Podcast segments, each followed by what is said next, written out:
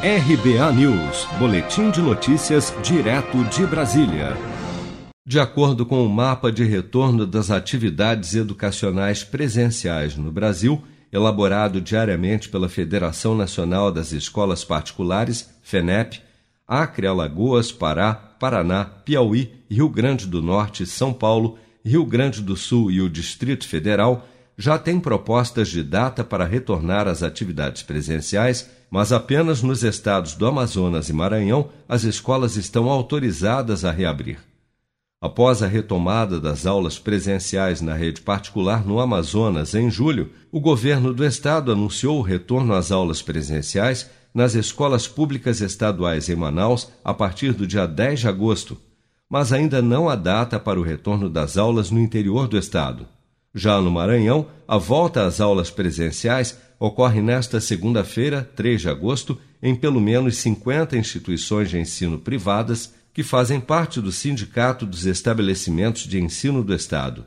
O retorno das aulas presenciais nas escolas públicas do Estado segue previsto para o mês de setembro, mas ainda sem data definida. Segundo o presidente da Federação Nacional das Escolas Particulares, Ademar Batista Pereira, a crise econômica causada pela pandemia afeta todo o setor da educação privada no Brasil, em especial as escolas de educação infantil. Começa a debater as dificuldades do setor em relação aos grandes temas né, que nós temos agora esse ano para debater. O primeiro é a crise econômica, realmente, como está sendo colocado aqui nessa comissão, e eu acho que é muito importante que a gente tenha espaço aqui para mostrar isso.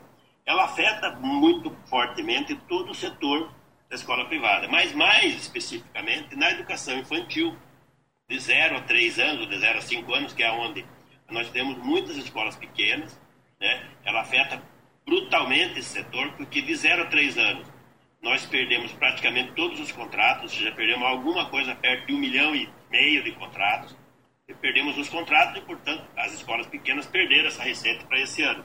A escola não tem, não volta os alunos à medida em que você não, não volta mais. Mesmo que voltasse às aulas normalmente, a gente teria brasileira tem 2 milhões e meio de estudantes da educação infantil. 2 né? milhões e meio. Ano que vem, se nada for feito, e nada está sendo feito ainda, é, nós quebraremos aí uns 70% das escolas de educação infantil. As crianças de 0 a 3 anos não têm vaga em nenhum município brasileiro. No Rio de Janeiro, a Prefeitura da capital autorizou o retorno facultativo para algumas séries da rede particular este mês, mas ainda sem data de retorno para a rede pública.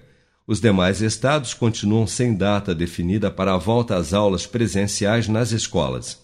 Após cerca de quatro meses com as aulas suspensas, professores e funcionários relatam que ainda não se sentem seguros com o retorno e dizem que a permanência nas salas de aula e uma maior circulação de pessoas nas dependências das escolas podem aumentar os casos de infecção pelo novo coronavírus.